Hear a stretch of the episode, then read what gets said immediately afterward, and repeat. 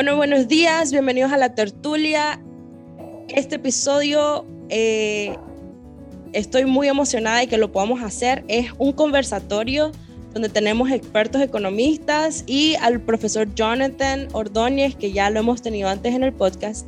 De hecho, este conversatorio surge de un post que él hizo bien controversial ahí en, en Facebook acerca de este, esta noticia internacional donde Elon Musk eh, dice pues de que él estaría dispuesto a donar un 2% de, de, su riqueza, de, de, ganancia, sí, eh, porque eh, el Programa Mundial de Alimentos dijo de que con ese 2% se podía erradicar el hambre. Entonces, eh, un, Elon Musk, pues obvio le hizo ahí un jaque mate y de ahí surge una conversación. Pues los que quieran ir y son curiosos pueden ir al, al Facebook del profesor Jonathan. Yo se lo he dado antes, pero igual se lo voy a poner acá en la descripción del episodio. Y no solo tengo esta vez al profesor Jonathan, y eso estoy muy, muy, estoy muy contenta de verdad de los expositores que tenemos hoy, eh, pero para iniciar voy a presentarlos pues nuevamente al profesor Jonathan. Él es politólogo, consultor para la Unión Europea en temas comerciales y de administración pública. Tenemos también a Renato Sivioni, eh, un economista social que actualmente eh, es actualmente asistente a la coordinación del país de COPI, Guatemala, es experto también en organizaciones de la sociedad civil, un apasionado por modelos escandinavos de bienestar, responsabilidad social, corporativa y crecimiento económico inclusivo. Tengo también el placer de presentarle a Alejandro Abarca, es un economista, estudiante de doctorado en economía aplicada. Ha trabajado extensamente en temas de desarrollo económico, economía laboral y políticas públicas. Y a Michael Marenco eh, es un economista que ha trabajado como consultor económico. Bienvenidos a todos. Y la verdad que qué bueno tenerlos acá. Eh, acá con nosotros en la tertulia. Eh, ¿Qué les puedo decir? Tenemos aquí calidad, tenemos aquí, no estamos jugando. Y lo que vamos a hablar, obvio, lo amerita. Eh, vamos a hablar, pues, como les mencioné, acerca de esta noticia internacional acerca de eh, Elon Musk y prácticamente, pues, la, la ONU o, el Programa Mundial de Alimentos. Entonces, no sé si tal vez uno de nuestros expositores no, nos puede explicar para estos oyentes que tal vez no, no, no saben en sí qué es el Programa Mundial de Alimentos o por qué se relaciona el Programa Mundial de Alimentos con la ONU y quién es Elon Musk. Ya, bueno, si el panel lo tiene bien, pues quería igual darles las bienvenidas. Eh, es en verdad un honor poder estar con, conversando con ustedes. Como decía Catherine, y aquí hago extensiva sus palabras también, más allá de, un debate, lo que quisiera tener son conversaciones difíciles con, ustedes. ¿no? Yo creo que son, son muy necesarias, entonces en serio les, muchachos, les agradezco eh, su tiempo y, y disponibilidad. Y en efecto, esto, la génesis de esta conversación surge de una publicación que hice medio provocadora, ¿no? y al parecer pues hubo ahí reacciones eh, muy interesantes que yo dije que sería una lástima que se perdiera en un post más pues y, por eso organicé junto con Katherine este pequeño conversatorio que espero a los oyentes, a la escucha sea, sea de provecho. Y podríamos entonces, si lo tienen a bien, llevar esta conversación probablemente a dos niveles. No sé si de manera secuencial o podemos tratarlo de manera paralela, etcétera, pero sería interesante ver em, lo que pasó, es decir, este intercambio que hubo entre Elon Musk y el director del Programa Mundial de, Alimentos, si no me, no me equivoco, es, David, David Beasley. Y después tal vez tratar estos temas de una, manera más, más de políticas públicas, que lo que está pasando en el mundo, esos temas de, de pobreza, desigualdad, etcétera. Em, rápidamente y sin necesidad de hacer esto, esto innecesariamente, excesivamente académico, eh, me parece prudente comenzar, como bien decía Catherine, digamos, definiendo tal vez unas cosas bastante, bastante básicas, pues qué es el PMA, quién es Elon Musk y por qué surge esto. El Programa eh, Mundial de Alimentos, eh, tengo entendido, ¿verdad? Es la mayor organización multilateral de asistencia alimentaria que existe en el mundo dentro del Programa de Naciones Unidas. Y el objetivo, si uno ve, por ejemplo, los estatutos, objetivo es lucha contra el hambre, la pobreza y brindar asistencia alimentaria ya en aquellos estados que en efecto eh, lo necesitan, cuya población está ya en, por debajo de la línea de pobreza o pobreza extrema. Entonces, eh, ha existido por muchísimos años y ha hecho muchísimos proyectos de, de, asistencia. Aquí en el panel tenemos a, a un experto en cooperación, Renato ya nos brindará probablemente más, más información de, la cooperación internacional al desarrollo, etc. Y em, surge un contexto donde el director del PMA dice, y aquí es importante aclarar esos ruidos, ¿no? En una entrevista con CNN, CNN pone un titular y después del intercambio hay aclaración en donde em, dice a Elon Musk, que aquí paréntesis, pues eh, eh, presentarlo, él, él es el fundador de Tesla, SpaceX, eh, Neuralink, creo que es la otra compañía, es decir, pues es dueño de muchas compañías que tienen que ver con esa cuestión de, de, tecnología. Y según Forbes, Forbes es el, el, hombre actualmente pues más rico del planeta, tiene una fortuna estimada de 215 mil millones de dólares.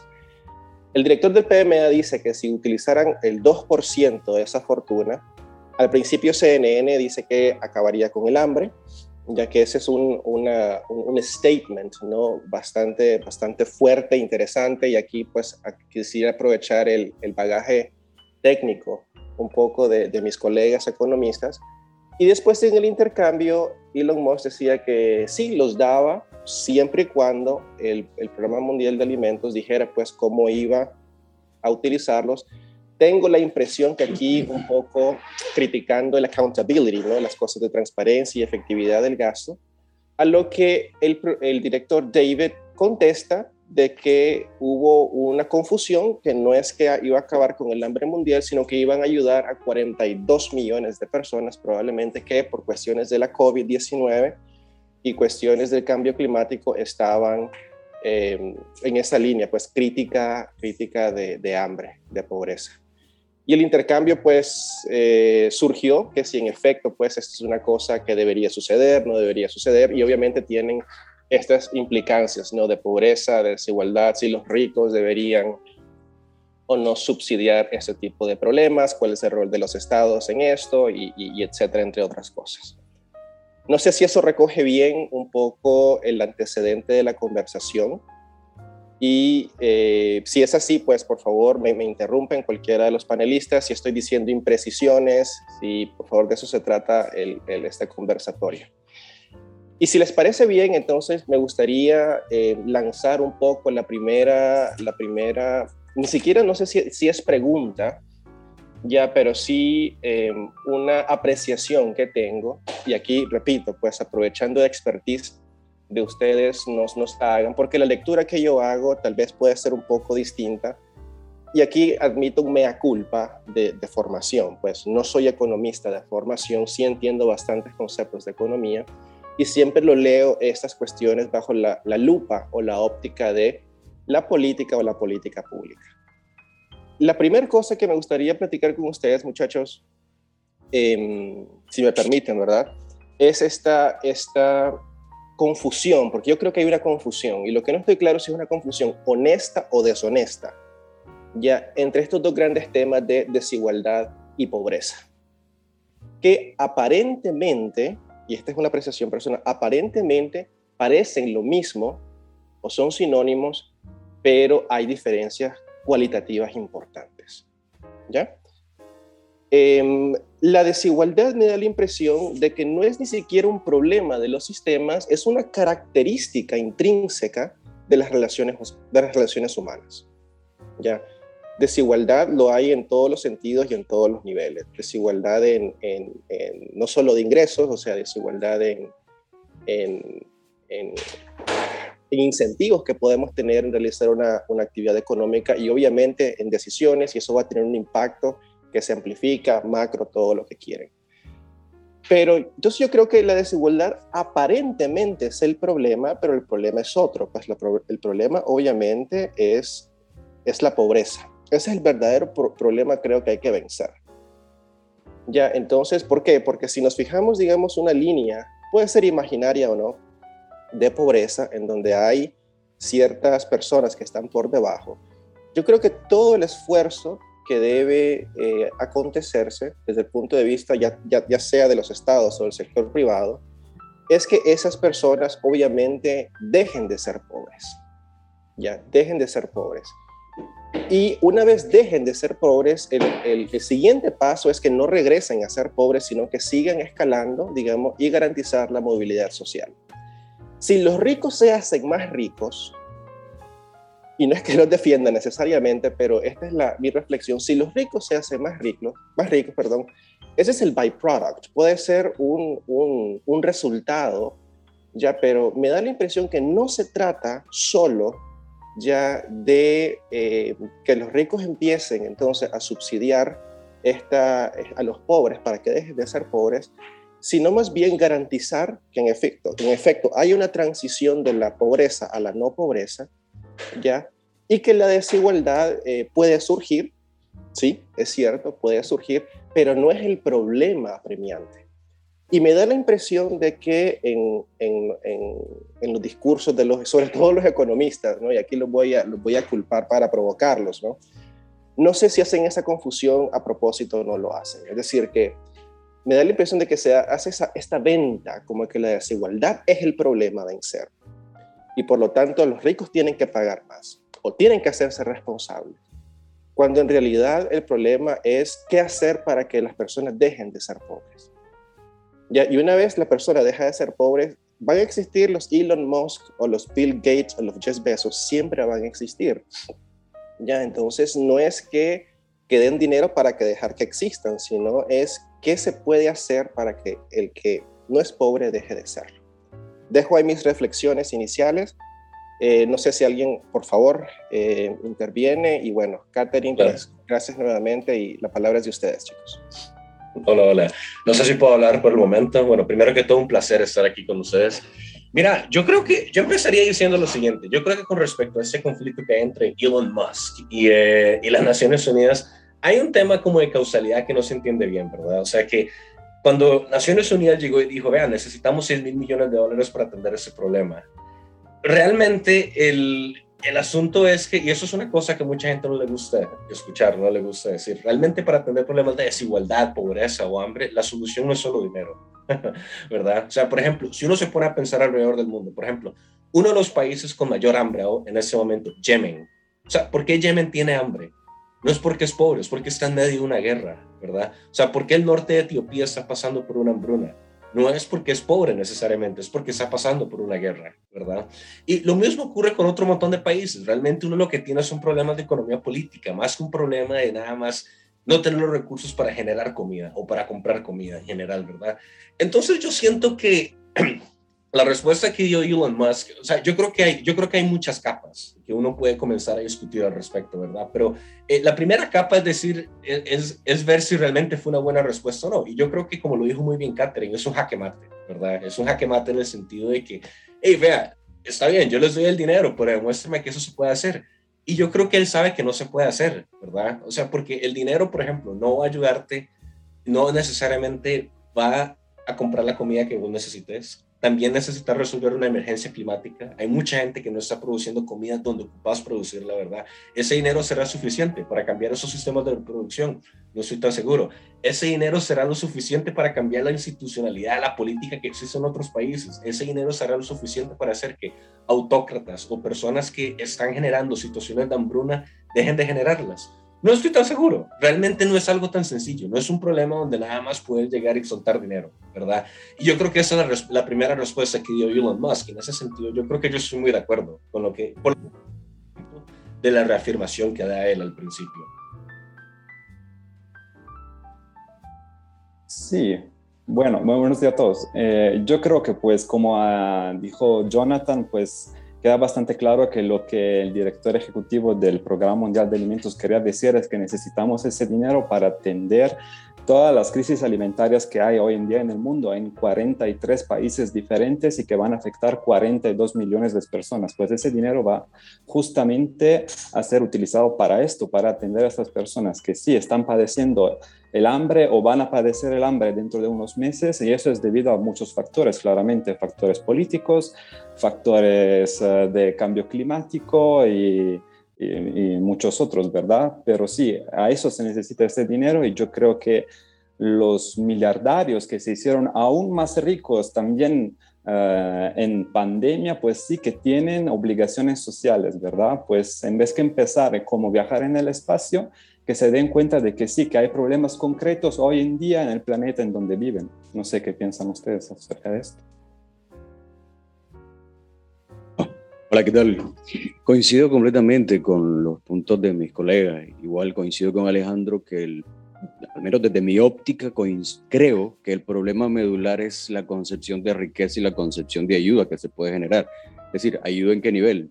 ¿Lo vas a, solucionar realmente o simplemente vas a volver algo eh, que no, tratar de ayudar, tratar de solucionar algo que al final del día se vuelve insostenible, porque creo que todo reside en la concepción de riqueza. La riqueza naturalmente no es la cantidad de dinero que le puedas proporcionar a una persona, sino más bien lo que esta persona puede hacer para efectos de multiplicar su calidad, mejorar, perdón, su calidad de vida a partir de las actividades a las que se realice. Eso, de eso hablaríamos de una actividad que sea sostenible, pero si yo vengo eh, con un espíritu altruista, por supuesto, lo cual es loable, pero si solamente le suelto plata a una persona, naturalmente eso va a ser insostenible en el corto plazo.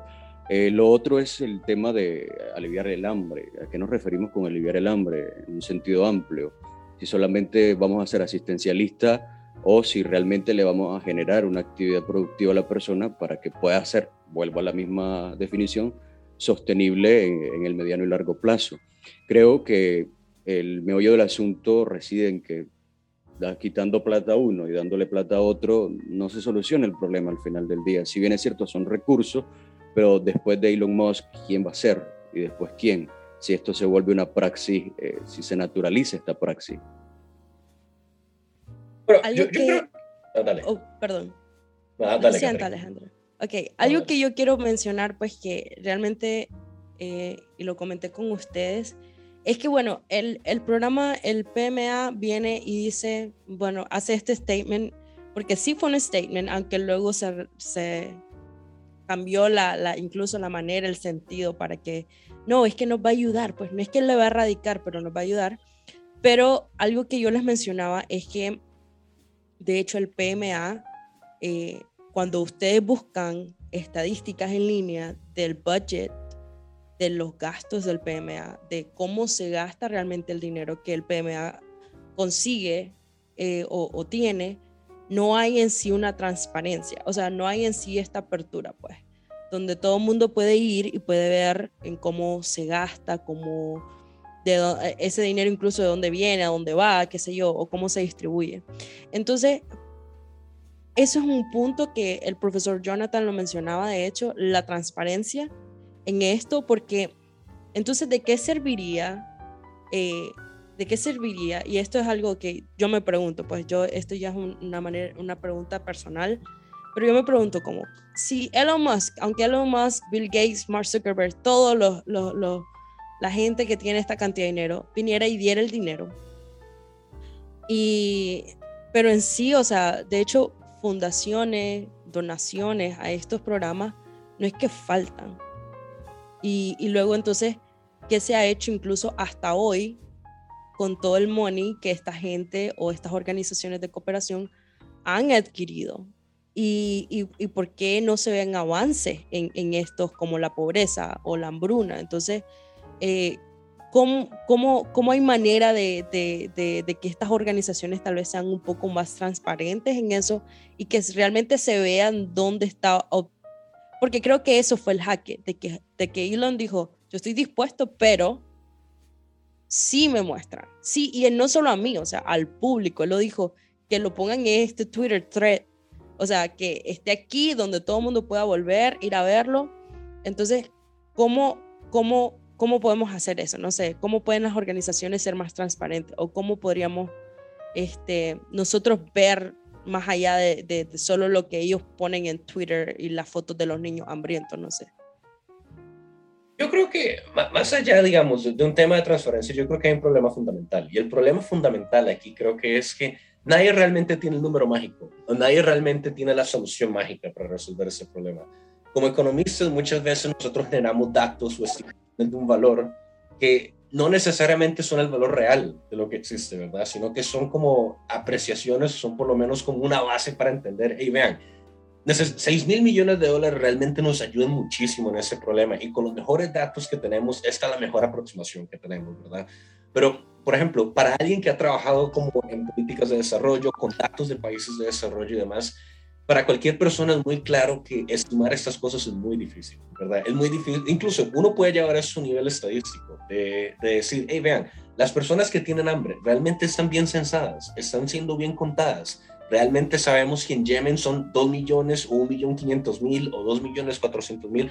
Esos son problemas muy grandes, ¿verdad? Y son problemas que, digamos, cuando comenzás a sumar país por país, momento en el tiempo, momento en el tiempo, al final del día realmente no tenés un verdadero número, ¿verdad? Esto sin considerar todos los problemas políticos, de cambio climático, institucionales, sociales, que además tenés que resolver si querés realmente atacar problemas como la hambruna, desigualdad, pobreza, ¿verdad?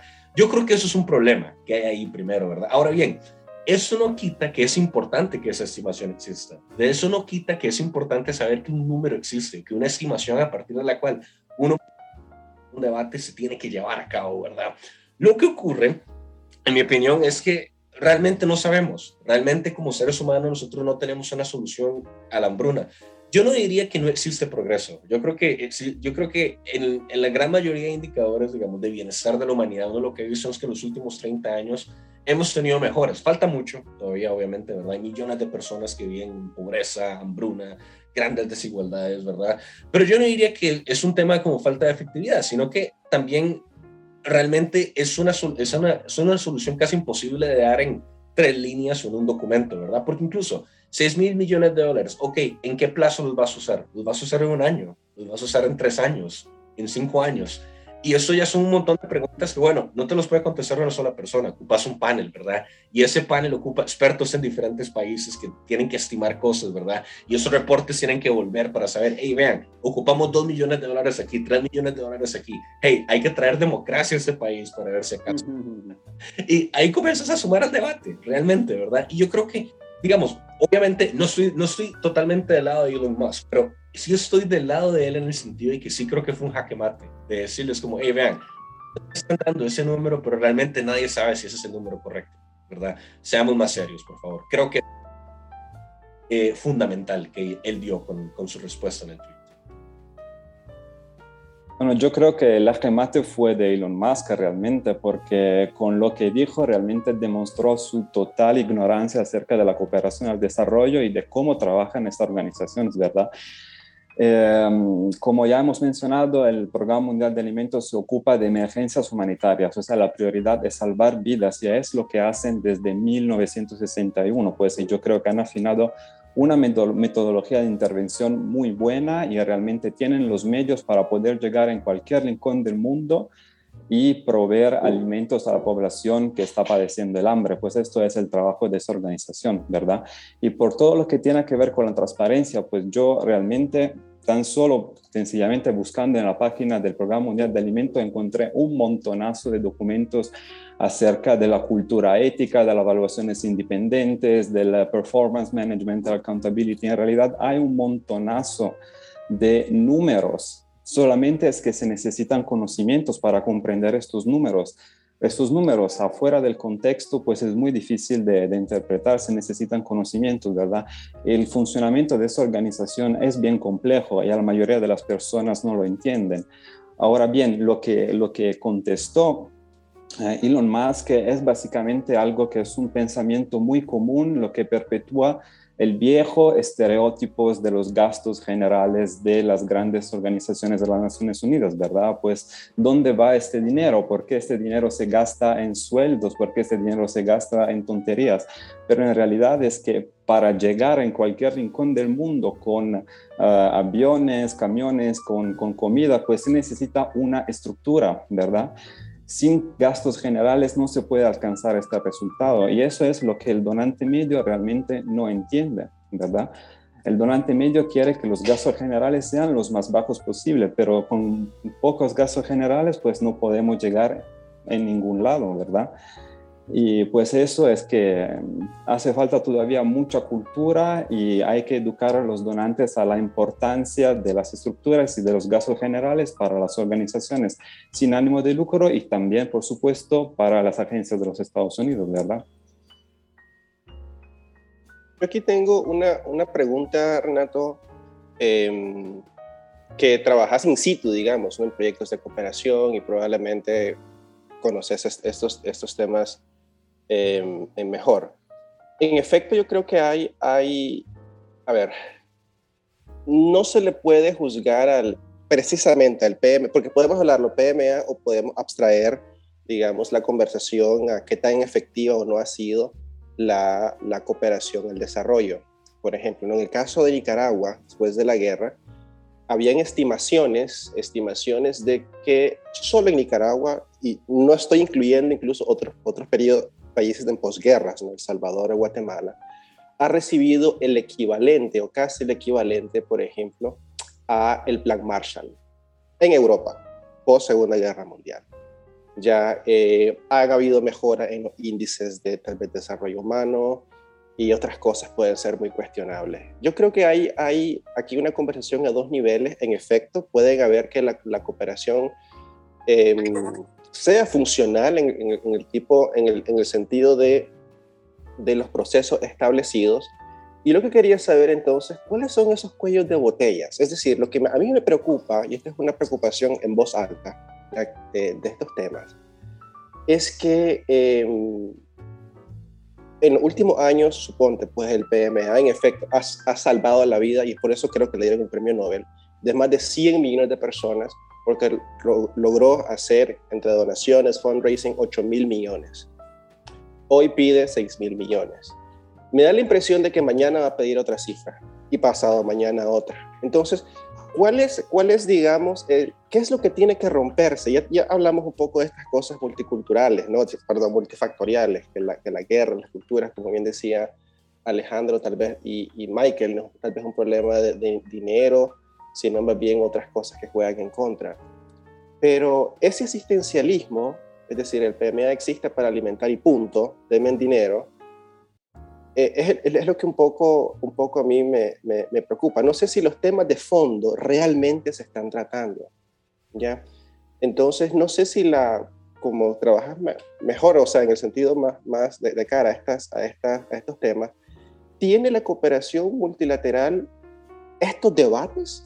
Es decir, realmente se han planteado ya no es pedirle a Elon Musk públicamente para que se siente presionado en darme 20 eh, millones, porque si no los da, ya, te garantizo, pues, o sea que ojalá, no sé si va a suceder o no, pero ya, ya esta campaña de este, estigmatización, ¿no? Murieron 42 millones de personas porque Elon Musk no dio el dinero. Ya, entonces eh, es bastante delicado, bastante delicado. Yo quería saber si desde el punto de vista de la cooperación, y te lo digo porque yo también he trabajado en proyectos de cooperación no humanitaria, pero sí puedo intuir más o menos cómo estas cosas funcionan. Ya si la cooperación se ha, ha, planteado, digamos, estos problemas de cara al futuro, porque el sector privado puede decir, pero no es mi, no es mi problema o responsabilidad, o sea, mi responsabilidad son otras. Puede decir Elon Musk, mi responsabilidad es mandar cohetes al espacio si son mis recursos, o sea, es mi, interés, es mi talento. Ya, y si doy o no doy ya es secundario. Entonces, la, cooperación se ha planteado esas preguntas, es decir, eh, ¿qué puede hacer para tal vez necesitar menos, más de esas personas y estas cosas de, de fondo, realmente cambiarlas? Bueno, yo creo que primero habría que diferenciar entre lo que es asistencia humanitaria y lo que es desarrollo, ¿verdad? La cooperación se ocupa de ambos el Programa Mundial de Alimentos se ocupa de asistencia humanitaria, o sea, de salvar vidas a personas que hoy en día no tienen nada que comer. Y luego también hay otras agencias, otras ONGs que se ocupan sí de desarrollo. Pues desarrollo es un cambio más amplio que tiene que ver con el cambio del sistema, ¿verdad? Pero el cambio de sistema no es simplemente algo que, mm, que, sea responsabilidad de esa ONG. Para cambiar el sistema se necesitan alianzas transsectoriales, se necesitan alianzas entre estados, se necesitan alianzas entre el sector público, el sector privado, el sector de, de las organizaciones de la sociedad civil, ¿verdad? pues lo que, lo que intentan hacer es hacerse cargo de las necesidades de los más débiles, de los más frágiles y pues llevar adelante los que son sus derechos y sus necesidades, ¿verdad? Eh, y yo creo que, que eh, en, este, en este cambio de sistema, pues lo que más tienen son, los que más responsabilidades tienen y lo que más deberían involucrarse en el cambio, pues realmente ellos no se pueden negar eh, en que tengan más responsabilidades acerca de esto, porque sabemos muy bien que la concentración de riqueza en las manos de unos pocos es un problema para los estados, para las democracias, para las comunidades realmente, porque eso genera unas desigualdades espantosas que yo creo que hoy en día ya no se pueden justificar de ninguna manera, no se pueden justificar con el riesgo de empresa, no se pueden justificar con con nada, porque realmente estamos en un sistema que produce riqueza para el 1% de la población mundial. Pues yo creo que hay unos mecanismos que están bastante corruptos en ese sentido. Y pues necesitamos a que Elon Musk, a que Jeff Bezos y todos los demás compañeros se comprometan un poco más y que se hagan cargo también de algunos problemas importantes eh, que hoy en día afectan a, muchísimas personas, ¿verdad? No, no, pienso que ellos puedan pensar simplemente en sus negocios y en cómo viajar en el espacio. Ya eso, eso em, no, no, debería de existir eso. Yo tengo algunas, algunas observaciones al anterior comentario, principalmente porque me generan bastante ruido. A ver, lo primero es, eh, estamos creo que los cuatro completamente claros, tanto como todos los que están escuchando, en que la primera afirmación, el tweet génesis de todo esto fue una afirmación apresurada. A la fortuna de tal persona resolvería. Creo que ahí todos convergemos en eso, ¿verdad? Eh, sin embargo, en, la en el último comentario he escuchado como algunas ideas que me han generado un poco de ruido. Por ejemplo, es responsabilidad de ellos. Eh, a ver, llevemos el ejemplo un poco a lo micro. Si yo vivo en una colonia y yo tengo eh, un poco mejor de calidad de vida por X o Y circunstancia, y otros no necesariamente, porque sería mi responsabilidad que ellos no tengan ah, lo mismo que yo tengo. Es decir, llevándolo a lo micro, ¿verdad? Luego, eh, dejo resaltado eso, la palabra responsabilidad. Estamos también, creo que todos claros, de que en el medio hay elementos que no se están tocando en cuenta, tomando perdón, en cuenta, como decía Alejandro. Al final hay crisis de gobernabilidad, hay conflictos armados, hay temas geopolíticos, hay conflictos de intereses que no necesariamente responden a, que una cantidad nominal vaya a resolver. De hecho, probablemente no lo haga y probablemente no existe ese número porque pues, al final del día en la política existe capricho también. Entonces, pero después se menciona, luego de la palabra responsabilidad, se cierra la, la, participación mencionando como necesitamos que se comprometa. Y, y ahí me genera como una especie de contradicción porque por un lado decir, es tu responsabilidad, pero por el otro necesito que te comprometas.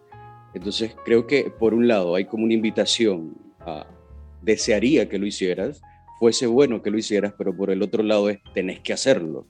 Entonces me genera un poco eh, una especie de ruido eso al final del día. Personalmente creo que sí es cierto, hay corrupción, como en todo, todas partes, todas las aristas, pero a los verdaderos causantes de este tema del hambre, del tema de la de la, movilidad, eh, de la movilidad social, pero no positiva, sino por conflictos armados, no movilidad social en términos de riqueza ni nada de eso, sino porque tienen que emigrar y todo, las grandes diásporas, al final del día no se le está tachando. No veo a, organizaciones multilaterales diciendo el, los gobernantes de tal país o debido a tal porque claro, hay conflictos de intereses en el medio que pues no conviene mencionar. Es muchísimo más fácil mencionar la riqueza de Jonathan. Ay, Jonathan, qué barbaridad, Jonathan, cómo estás tan rico.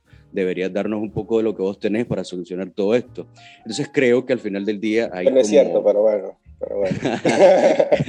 creo que hay como disparos en la dirección equivocada y hay eh, agentes de responsabilidad que no se están mencionando en el medio. Sí, Mira, yo estoy totalmente de acuerdo con lo que dice Michael. Nada más quería agregar un par de cositas. Por ejemplo, Jonathan trajo a colación un poco lo que es todo este debate de desarrollo, pobreza, desigualdad. Eh, mira, en economía se ha escrito muchísimo al respecto, digamos. Por lo menos se me ocurren cinco grandes exponentes en los últimos 20 años, que son Amartya Sen, Esther Duflo, Paul Collier, eh, Jeffrey Sachs y William Easterly. Digamos, esa gente, básicamente, si te lees lo que esos cinco han escrito, ya tienes como toda la gama de lo que de las discusiones actuales de desarrollo, ¿verdad?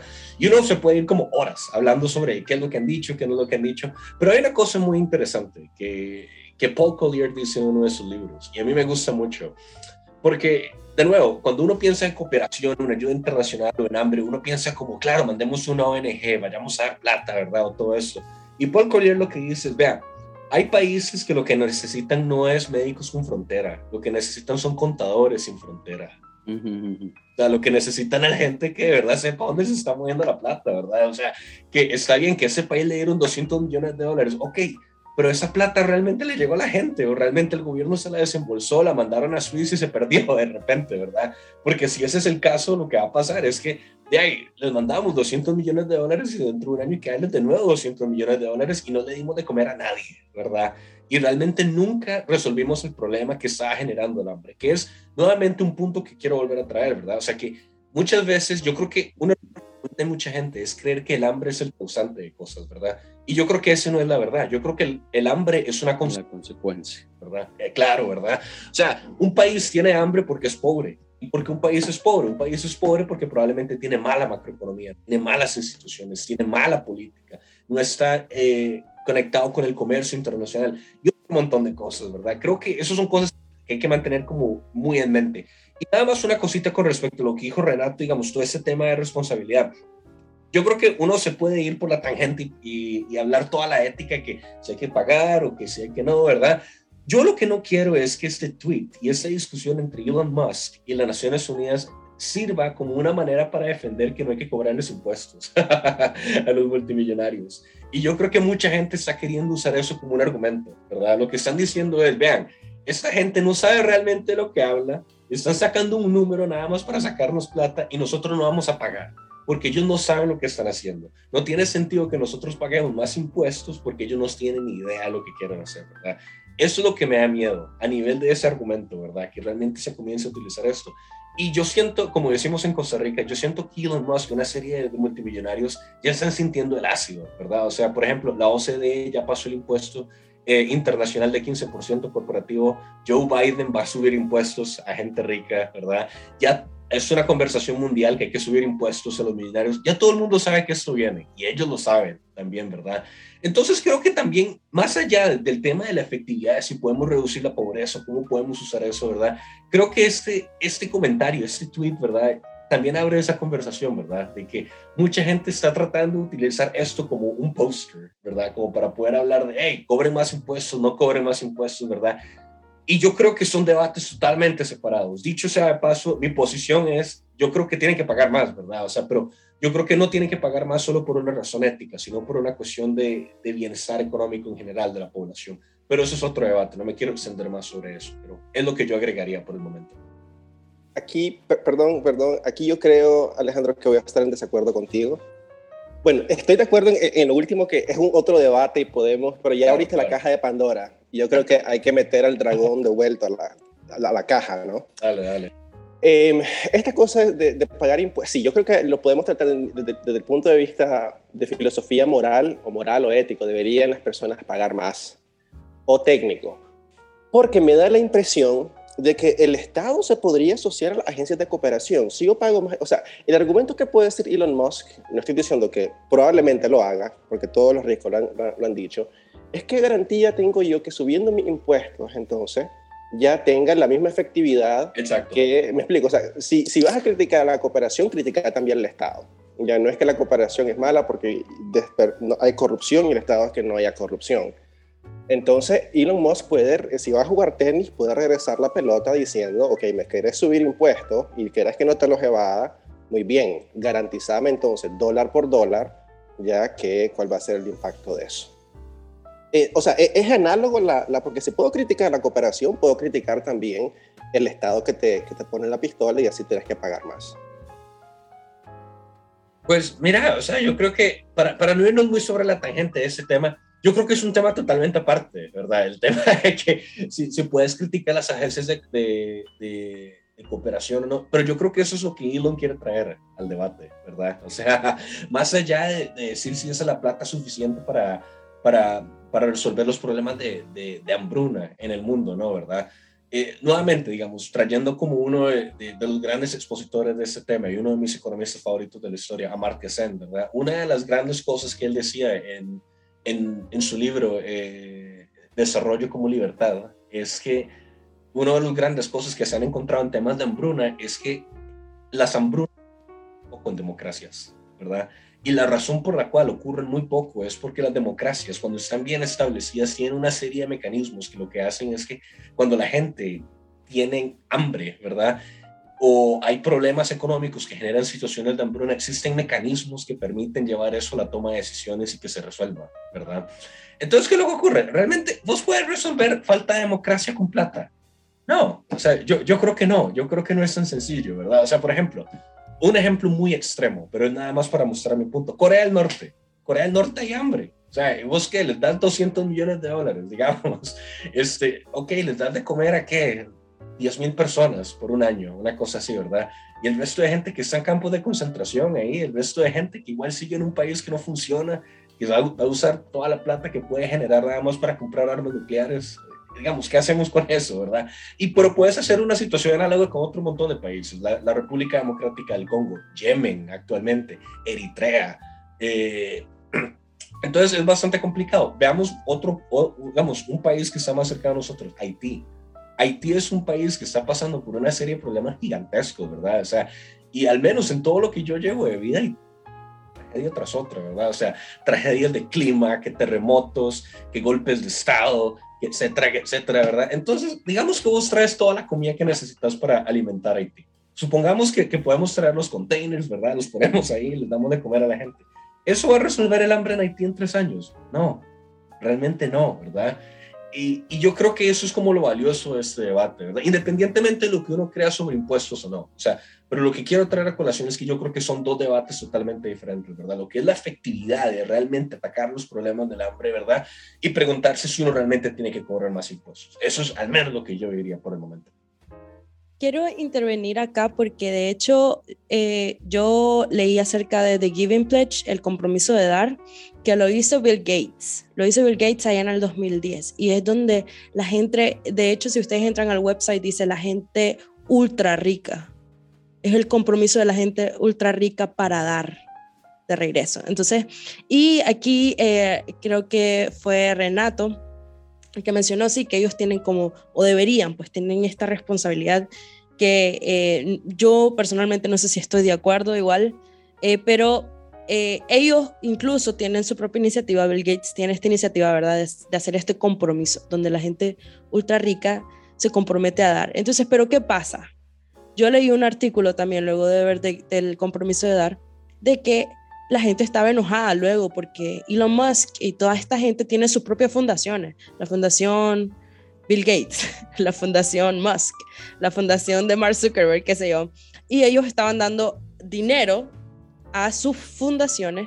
¿Por qué? Porque tal vez, y, me enfoqué en la de Elon Musk porque es lo que estamos hablando, pero Elon Musk ha donado un montón de dinero a su propia fundación porque tiene iniciativas de, em, de dar o, donar dinero a escuelas que están involucradas con la innovación, o sea, con esto de la tecnología. Y obvio, pues eso es lo que a él le interesa. Entonces, yo me pongo a pensar, entonces, eh, mm, la responsabilidad de dar la están cumpliendo. Digamos que si fuera la responsabilidad, ¿verdad? Una responsabilidad.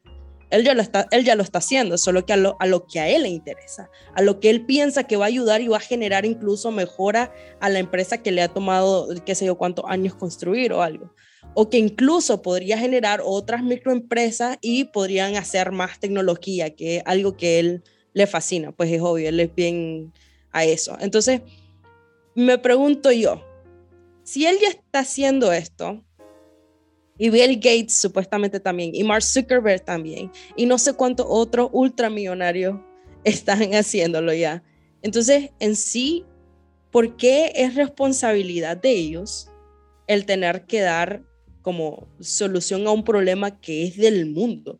Eh, la hambruna no solo está en los lugares en África, no está eh, en, en, una realidad, incluso acá en Nicaragua es una realidad en países eh, de, de, primer mundo, que también hay gente que, que, no tiene suficiente o no gana suficiente o, o, o, para, para, comer decentemente, lo que sea. Entonces, este, ¿cómo, por qué es responsabilidad de los, qué sé yo, no sé, que suena bien injusto? A, a mi parecer suena bien injusto, porque yo conozco gente que, un ejemplo, acá en Nicaragua, una señora que se ha zurrado toda su vida por que empezó en su casa, ¿verdad? Y se ha zurrado toda su vida para tener una empresa y luego logra tener el éxito, ¿verdad? De tener una empresa exitosa y le duró y le tomó años y le tomó años. ¿Por qué sería responsabilidad de ella tener que venir a otra comunidad y tener que darle de todo por lo que, por lo que ella ha trabajado? No sé, eh, suena un poco injusto y, y, y sí, tiene esta esta línea bien, no sé, socialista, marxista, no sé. Entonces, no sé. Entonces, honestamente, siento que eh, en parte sí es este mismo igual debate, como, ¿por qué es responsabilidad? Bueno, y me gustaría que tal vez Renato me explicara un poco de eso, porque él fue el que mencionó esto de la responsabilidad, que fue, eh, usaste ese término y siento que fue bien fuerte, pues porque ser responsable de algo es, imperativo, no sé. Sí, es imperativo y es urgente.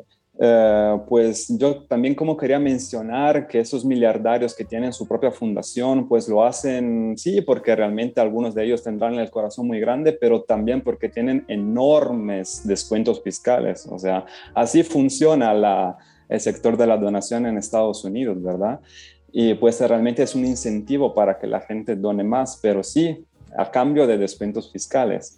Y pues estos grandes miliardarios, miliardarios no solamente evaden impuestos, sino que también a través de sus fundaciones también quieren imponer su propia agenda sobre cómo ayudar a las personas, realmente como si no hubiera ninguna discusión a nivel internacional sobre las estrategias más efectivas para ayudar a estas personas. Y pues yo, mm, o sea, me gustaría hablarle del sistema de bienestar de Dinamarca. Yo he vivido en Dinamarca por un año, escribí mi tesis sobre su sistema de bienestar y yo creo que es muy, muy, muy interesante. Dinamarca uh, tiene uno de los impuestos sobre la, las ganancias privadas más altas del mundo, lo que puede alcanzar hasta un 60%. Eso significa que hay una redistribución de la riqueza muy fuerte. Lo que más corre es lo que más va a dar a la sociedad eh, a través de los impuestos, ¿verdad? Em, y realmente los daneses no se quejan de esto. Ocho de cada diez daneses están totalmente convencidos de que esto es justo, porque reconocen que su riqueza está estrechamente conectada con la sociedad que los hizo rico. O sea, que el éxito de su sociedad está conectado al éxito de su propia empresa pues realmente yo creo que si Elon Musk hubiera nacido en Burkina Faso, pues yo me imagino que no habría tenido el mismo éxito como emprendedor que ha tenido en Estados Unidos.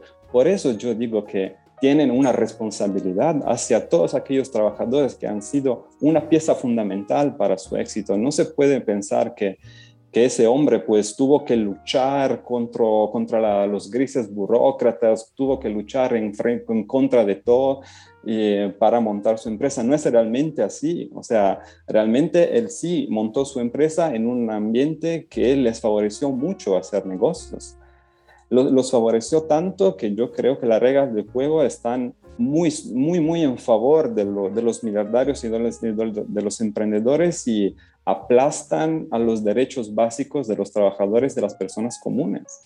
Pues yo creo que hay reglas del juego muy injustas Y pues si no queremos cambiar las reglas del juego porque el socialismo nos asusta tanto, pues que por lo menos esas personas se involucren un poco más. Y a mí me encantó que, el director ejecutivo de, del Programa Mundial de Alimentos tomó un poco más de, de coraje y se puse a, a chinchar, como dirían en España, a molestar a estos miliardarios para que se que se despierten de una vez, porque parece que tienen mm, totalmente otras prioridades y que no se dan cuenta de que acabamos de salir de una pandemia en donde murieron millones de personas y muchas más, 42 millones de personas exactamente van a padecer de hambruna dentro de unos meses, pues aquí realmente hay una urgencia que es tremenda y necesitamos el apoyo de todos y sobre todo de los que más tienen, ¿verdad?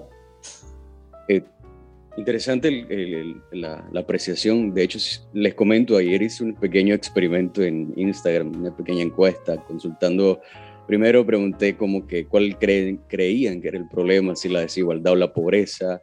Eh, a ver, les, les comento con, con, cifras. 150 personas respondieron, pues fue una pequeña encuesta muy informal.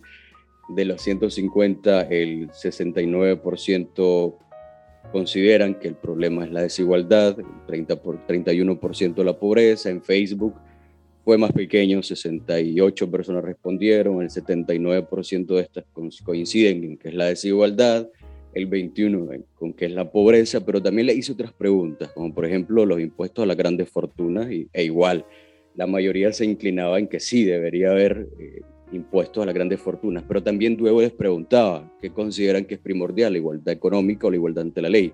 Y todos, absolutamente todos, dijeron que la igualdad ante la ley. Y ahí me generaba el primer ruido, porque ¿cómo vamos a ser iguales ante la ley cuando estás promoviendo algo en lo cual no deja a las personas una postura de igualdad ante la ley? Es decir, para que todos seamos iguales, considero que se tiene que romper, romper perdón, un categórico ético, el tema de la justicia. No podés tener igualdad sin eh, eh, incidir en injusticias para con ciertos grupos de, sociales. Entonces, al final del día, querer ser igual, decía Jonathan, la desigualdad es algo inherente a la naturaleza humana, por supuesto, todos somos desiguales en algún sentido, desigualdad de aptitudes, desigualdad eh, cognitiva, desigualdad material, desigualdad en todos los sentidos y es inherente completamente. Considero que el punto medular viene siendo entonces la pobreza, que como ya ha mencionado Alejandro, al final del día la gente pues no, es pobre, no tiene comida, pero no necesariamente porque esa sea la causa, sino porque es la consecuencia de una serie de factores al final del día. Entonces, a ver, menciono algo de lo que, de lo que eh, mencionaba Renato que me llamó la atención, el tema de la institucionalidad. Cuando hablamos de institucionalidad, hablamos de reglas del juego, hablamos, y precisamente mencionaste la, la frase, la expresión reglas del juego. Decía también Alejandro, creo que hemos coincidido en bastantes puntos, no podemos con plata venir y colocar democracia, o sea, vamos a instaurar una democracia solamente con plata, pues no, no se soluciona así. Al final del día tiene que ver con que las reglas del juego se respeten y con que las reglas del juego pues sean primero aceptadas por todos y segundo respetadas por todos. Entonces, eh, sí, los modelos escandinavos, el tema de pues, el tema de la redistribución, el tema de la responsabilidad social empresarial, el tema de, altas tasas impositivas funciona, por supuesto, porque hay una estructura institucional, un andamiaje institucional sólido, se respetan las reglas del juego, hay credibilidad en que los impuestos, aunque yo pague, digamos, el 20, 30% de lo que yo percibo, estoy con la plena seguridad de que eso se va, va a ser utilizado efectivamente en lo que dice, dicen que va a ser utilizado. En cambio, en nuestras latitudes, yo no tengo ni la mínima certeza de que eso va a ser así. Y ese es el problema. Creo que al final del día es la institucionalidad. Por ejemplo, en países como pues, Nicaragua, no nos vayamos largo, u otras latitudes, Burkina Faso, el ejemplo que mencionaba, Yemen, Oman, o cualquiera de esos países, el tema de la gobernabilidad eh, es, es un tema eh, de parangón. No hay garantía de que los recursos de esta persona realmente van a ser utilizados por acá eh, so pena de que sabemos también que van a haber gastos intermedios, gastos administrativos, etcétera, etcétera. Entonces, creo que al final del día también es un tema institucional. Ah, otra de las preguntas que ahorita recuerdo que hice también es si consideraban que era mejor mejores oportunidades para todos o igualdad de oportunidades para todos. Y la mayoría, pese a que la mayoría también respondió que el problema era la desigualdad, todos decían mejores oportunidades para todos, lo cual me sonaba un poco contradictorio porque eso no, no eliminaría la brecha de desigualdad. En todo caso, la mantendría igual y en algunos casos, más bien, la ampliaría, porque si todos tienen mejores y no las mismas, pues entonces es un poco, un poco contradictorio, pero bueno, eso es como un comentario al margen. Algo también que me llamó la atención es cuando mencionaste que la fortuna de Elon Musk debía, por o Elon Musk debía, por supuesto, su responsabilidad para con los trabajadores que le ayudaron a formar esa fortuna. Creo que al final del día sí está el tema de la responsabilidad empresarial, pero la pregunta también intermedia es responsabilidad hasta qué punto. ¿Hasta qué punto? Porque mi responsabilidad eh, termina hasta el... A ver, perdón, a ver, si Jonathan, por ejemplo, es mi papá y Jonathan viene y me cría y todo lo demás me saca adelante y de, de repente yo... No soy su papá, y, y, de pronto vengo yo tomo mis, mis, propias decisiones que van a ser perjudiciales para mí.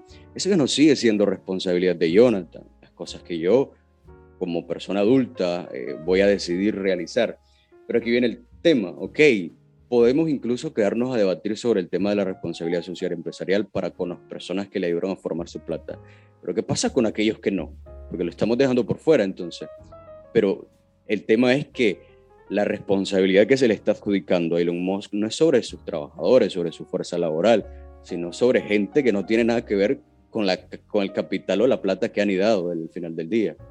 Eh, como comentario dejo eso, no sé si lo, lo queremos como conversar digamos, yo, yo, diría que, yo diría que hay una distinción importante que hay que hacer. Yo creo que hay una diferencia entre el debe y el puede, ¿verdad? O sea, yo creo que definitivamente Elon Musk podría erradicar el hambre si quisiera, ¿verdad? Digamos, si fuera nada más un tema de dinero. La pregunta es si debería, digamos, es un tema que podemos hablar de moralidad, de ética, digamos, por horas y uno llega a diferentes conclusiones. Yo, un, un, breve paréntesis, no quiero, dale, dale, dale, eh, no quiero dejarlo. Creo que él podría aportar, pero como también claro. anterior había decidido, no creo que lo pueda solucionar. Totalmente de acuerdo, ¿verdad? Totalmente de acuerdo. Ahora bien, yo lo que diría es lo siguiente, yo creo que hay una serie de, de argumentos técnicos y totalmente objetivos que realmente hacen pensar que, no, mira, esta gente tiene que pagar más. O sea, por ejemplo, este... no recuerdo exactamente el, no recuerdo el número exacto, pero creo que durante el 2020, creo que Facebook, Apple, Amazon y, y Tesla subieron su riqueza en, en millones, no, en un trillón de dólares. A cuenta de nada, a cuenta de que nada más hubo una pandemia, ¿verdad? Y les cayó plata del cielo, ¿verdad? Eso ocurrió y eso es algo objetivamente cierto, ¿verdad? Eso es una cosa que no hay que debatir, eso es una cosa que uno puede revisar y existe, ¿verdad? Y también lo que se sabe, y es una cosa que, que, es un gran debate ahora en Estados Unidos y en las demás economías desarrolladas, es que hay mucha gente que no está pagando impuestos. O sea, realmente hay muchos paraísos fiscales, hay muchas maneras de que la gente puede subreportar impuestos, que puede disminuir la carga que realmente pagan, la tasa efectiva que pagan, ¿verdad? Entonces, ¿qué es lo que ocurre? objetivamente esa gente debería pagar más. Eso es una cosa que, eso es una cosa que se sabe, ¿verdad?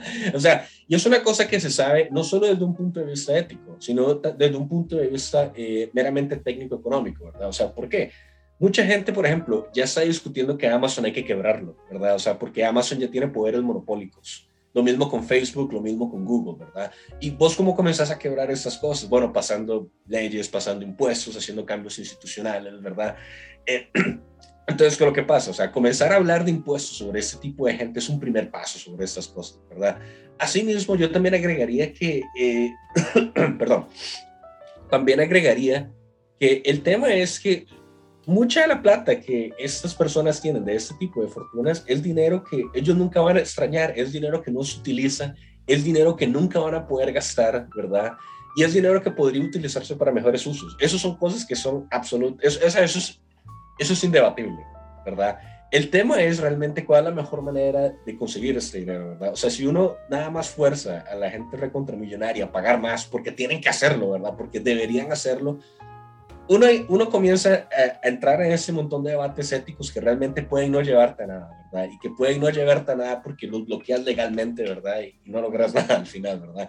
Pero lo que sí es cierto es que existen razones de mercado y razones de bienestar económico que hacen que sea necesario y que hacen que sea prudente decir como, no, vea, esta gente debería pagar más, esta gente realmente tiene que aportar más, ¿verdad?